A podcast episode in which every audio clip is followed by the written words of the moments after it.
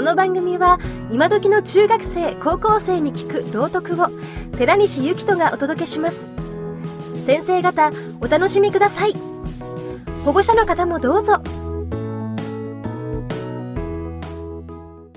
期末考査ね、あのーお疲れ様でした。えー試験がバッチリだった人。あれ？残念だった人。えさあ。なんか悲観的ですね、皆さんね。はい、ありがとうございました。えっ、と、今度ね、えー学校は19日の日に終業式で、えー登校ください。で、それまで、え基本的には試験休みってことでお休みです。で、明日からあの合宿なんかで、えいろんなクラブで合宿なんかに行かれる、え人も多いんじゃないかなというふうには思います。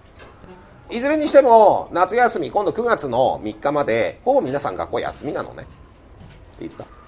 え長い長い休みなんだと思います。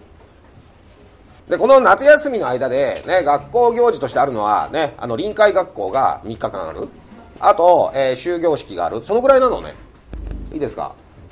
あの、まあ、皆さんからすると、小学校の時からね、えーやっぱり受験勉強をせざるを得なかったと思うので、結構塾とかにね、休みっつったら通うのが日課になってたんだと思います、おそらくね。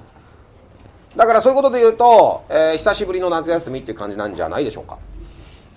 この夏休みの過ごし方だけ皆さんに、えーやっぱりね、考えてほしいの。今日だって7月の11日？で9月の3日まで？何日休みなのっていう話で結構な長さの休みじゃないですか。一日一日なんか目標立ててやってほしいなっていうのが私からの願い。いいですか？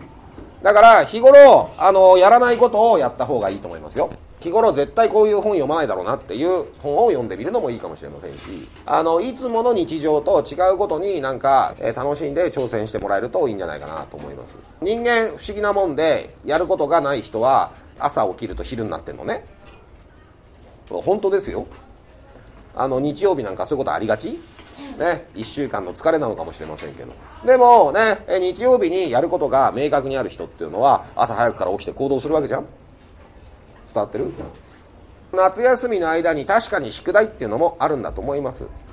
で宿題の多くはもう出たものもあるでしょうけどね、えー終業式の日に出されるものも多いのかもしれません。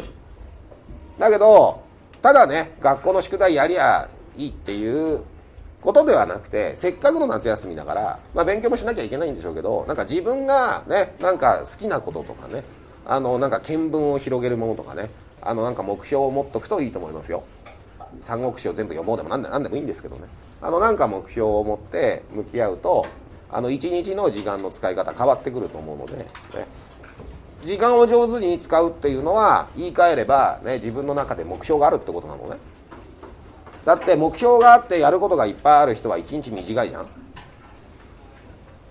ですることがなくて暇な人は一日長いじゃん。そうですね。一日ゲーム16時間やってたっていうとまあそういう時があってもいいのかもしれませんけどね。ねえーそういう日があってももちろんいいとは思いますけれど。なんか目標欲しいですね。でそれをねやっぱりここ数日で考えてねあのぜひ行動してみてください。いいですか？あのいい夏休みをお過ごしください。で、えー19日は来てください。よろしくお願いいたします。